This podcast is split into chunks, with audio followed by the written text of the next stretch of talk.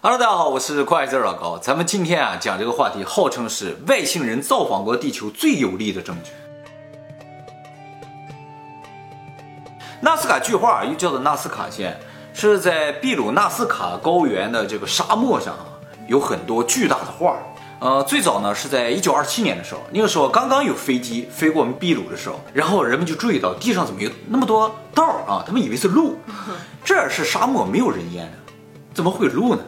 哦，于是啊，过了十年，一个考古学家就到这个沙漠里去，一看，我天，这不是路啊，弯弯曲曲的啊，是些线条，应该是画。但是呢，由于太巨大，他在地上根本就没有办法确定这画画的是什么。后来就上了飞机，一看，我的天哪，超大的一些画啊，有鸟啊、动物啊、图形啊、线条啊，各式各样的，直到现在还在不断的发现新的。二零一五年一年就发现了二十四个新的，为什么会不断的发现新的呢？是因为啊，有些画啊就是被沙石掩埋了，看不太清楚了。后来发现一点点之后呢，扫一扫，哎，发现这底下是个画。还有呢，就是一开始以为这画都在纳斯卡那个沙漠里，后来发现这外面也有。还有一个问题呢，就是这个画啊大到从飞机上都无法确认。二零一三年的时候，NASA 它的一个资源探测卫星就在这个地方啊发现了一个最大的画。这个画是个三角形的啊，这个三角形周长加一起总共五十公里，就是你在飞机上都无法判别。原先以为就是一条直线，后来在卫星上一看，哦，这不是个直线，这只是个三角形的边儿啊，而且它这个直线还穿过了河流，穿过了山脉。啊，是吗？啊，对，它不是就是在一个平地上画的。所以说这个纳斯卡线条，要不是咱们现在科技发展到已经到了宇宙啊，咱还真就不能看到它的全貌了。也许还有很多没有看到。对，它这个沙漠很独特，它的沙子上面有一层黑色的石头。这个线条是怎么画出来？就是把上面那个黑石粒啊拨开，露出底下白色的沙子，看上去就是白色的线条。这是一条最长的直线，这条直线啊十公里长，穿过了河流，这儿还有一些山，穿过的山。虽然地面不是平坦的，但是从空中看，它就是特别笔直的。是的，哎，那这么多这么大的图案是谁画的呢？在公元元年到公元六百年左右的时候，在这片住着叫纳斯卡文明，考古学家就推测肯定就是他们画的。如果不考虑是外星人画这种情况的话，只能是他们画的。那如果是他们画的，这些画就距今大概不到两千年左右了。为什么要画它呢？你问了个好问题啊！这个画最大的谜啊有两个，一个就是怎么画的，再一个就是为什么要画啊？这个我们一一来解读一下。首先，第一个问题呢，就是这个画是怎么画的？我刚才已经说了，它是通过拨开上面的这个深色的石头，露出底下白色的沙子形成线条的啊。这画本身是没有问题的，但是问题是这个大小有点太大。而且我开头就说了，这画是人们在飞机上发现的，嗯，就说不在飞机上，你根本就看不出这些是画，有的还要更高，用卫星，对，才能看得到。所以你就感觉这画你不在空中指挥画，或者不在空中画的话，它就画不了。而且也不是给陆地上的人看的。对，后来有人想，其实有飞机也不行，因为有飞机啊，你也不能指挥，这个东西必须停在空中。飞碟，对。那有些学者他就说，其实啊，这画不用在空中画，在地面上也能画得了。这个原画扩大法呢，在现在的建筑领域和绘画领域经常使用，就是先画一个小的，然后呢，在这轮廓上找一些关键点，通过中心和关键点向外等比扩大，然后就能画出一个更大的。但是呢，这种方法普遍是应用在桌面上，你在地上要画的话，极限呢就是两百米。就里边最简单的一根直线，十公里长的一个直线，你就用这个方法做不到，而且你还要穿过河流和山脉。后来就说了，这十公里的线啊，必须在空中指挥，不在空中指挥肯定画不出来。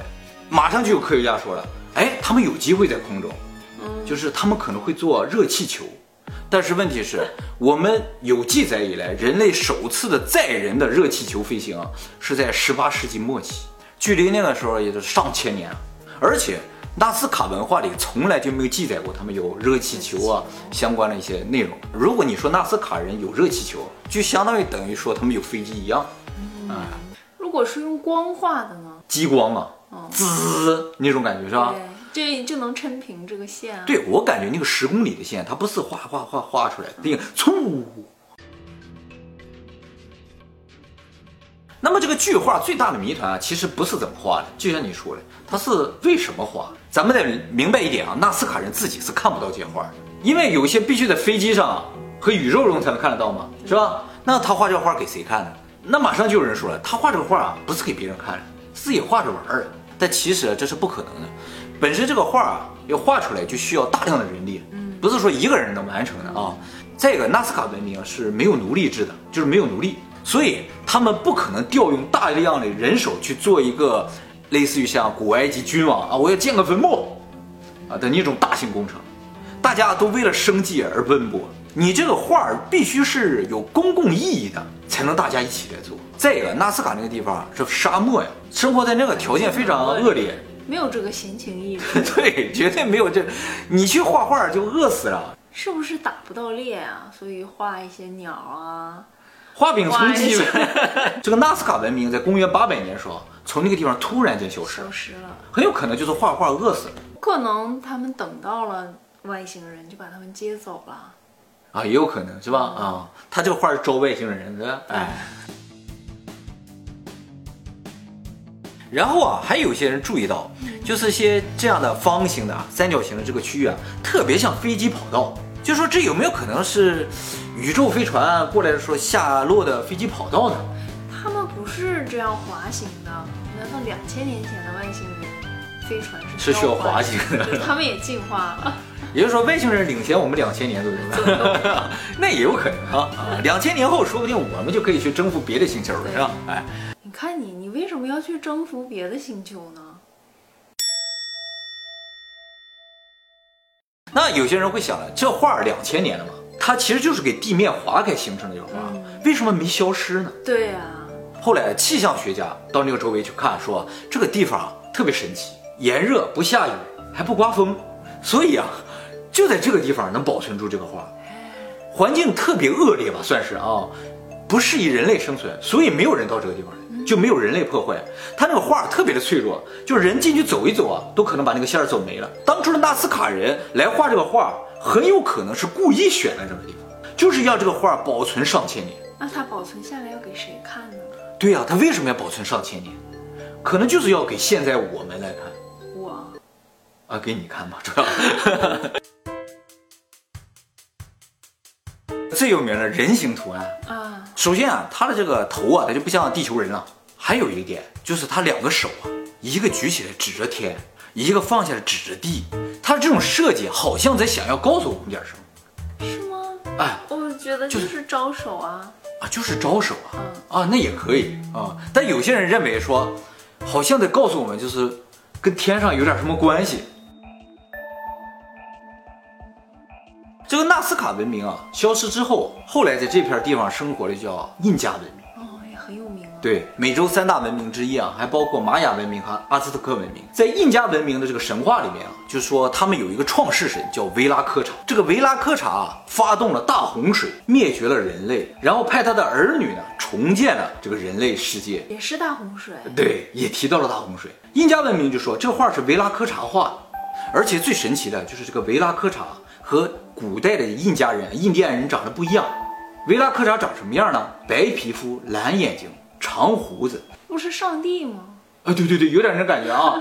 长胡子，印第安人是不长胡子的，不长啊。大部分印第安人是不长胡子，但是他们的这个创世神长着大胡子，个子非常的高。说到这儿啊，人们突然反应过来，他说的这个维拉科查就跟阿努纳奇长得是一样。嗯，是的。我给大家把这个地方说明白一点啊，其实尼比鲁星球上住的他不是尼菲利人，尼比鲁星球上住的是阿努纳奇。阿努纳奇和人类的混血是尼菲利人，就是圣经里提到的拿菲利人，就是我们所谓的天使和人类结合生下的这个巨人。比较残暴的。，对，而这个天使呢，就是阿努纳奇。这个阿努纳奇呢，就是蓝眼睛、长胡须、大高个儿、白皮肤。所以有些人就很兴奋说，莫非阿努纳奇就是来到了地球的各个地方，包括印加这个地方，然后制造了各种各样的文明，但是都造金字塔，大家都长一样。哦，那说不好他在这个地方也生孩子，创造了巨人，然后画这些画。啊，巨人画的这些画呗。而且啊，在这个安第斯文明中，安第斯文明其实就是这个我刚才说的三大文明的一个总和啊。这个安第斯文明的遗骸当中，发现了很多就是脑袋长长的这种人类头骨。这个考古学家普遍认为啊，这是就类似于我们的裹脚，嗯，就拿布裹着小孩的头，让这小孩的头长成这个样子。但是安第斯文化里面是没有这种习俗的，所以有些人就怀疑说，这莫非就是外星人的头骨？或者是外星人和地球人混血的头骨，而且这种后脑很长的这种东西还在一个地方发现，就是在埃及的壁画上。埃及的那些神呐，啊后面都超长了，像戴了个帽子一样。啊，不是帽子吗？为什么要戴那么长的帽子呢？嗯就说明他们头很长，哎，所以他们怀疑说啊，就是说埃及的神也好，还有他们这个安第斯文明的神也好，都是一伙人，就是后脑很长的一伙人，而这伙人就是阿努纳奇。后来人们在距离纳斯卡线条一百六十公里的地方，发现另一个奇观，你看不看地上有些小洞？点点，哎，这都是坑，这个坑带啊，长三点二公里，嗯，有五千到六千个这个坑，整整齐齐、密密麻麻的，每个坑的直径都有一米多长，不知道是谁挖的，这也是一个谜。这不属于一种地貌吗？这不属于地貌，这是人类挖出来的。一九七八年，英国伦敦郊区的一个农场上，突然出现了个巨大的麦田圈儿。那个麦田圈儿啊，就和纳斯卡线条非常的像，哎，但是它是在麦田里突然间形成。关于麦田圈儿的内容呢，我们以后会专门做视频给大家讲。纳斯卡线条也好，埃及金字塔也好，复活节岛的这个石像也好，很多世界古遗迹吧，它们其实都在一条线，就是这条线。赤道，它不是赤道，但是呢，它也是个大圆儿，就是说跟赤道一样的长度。金字塔在这儿。嗯，啊，胡夫金字塔。然后下一个，这个呢是波斯帝国的首都波斯波利斯，就是古波斯的首都啊。下一个，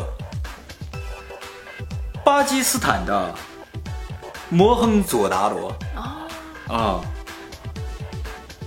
下一个，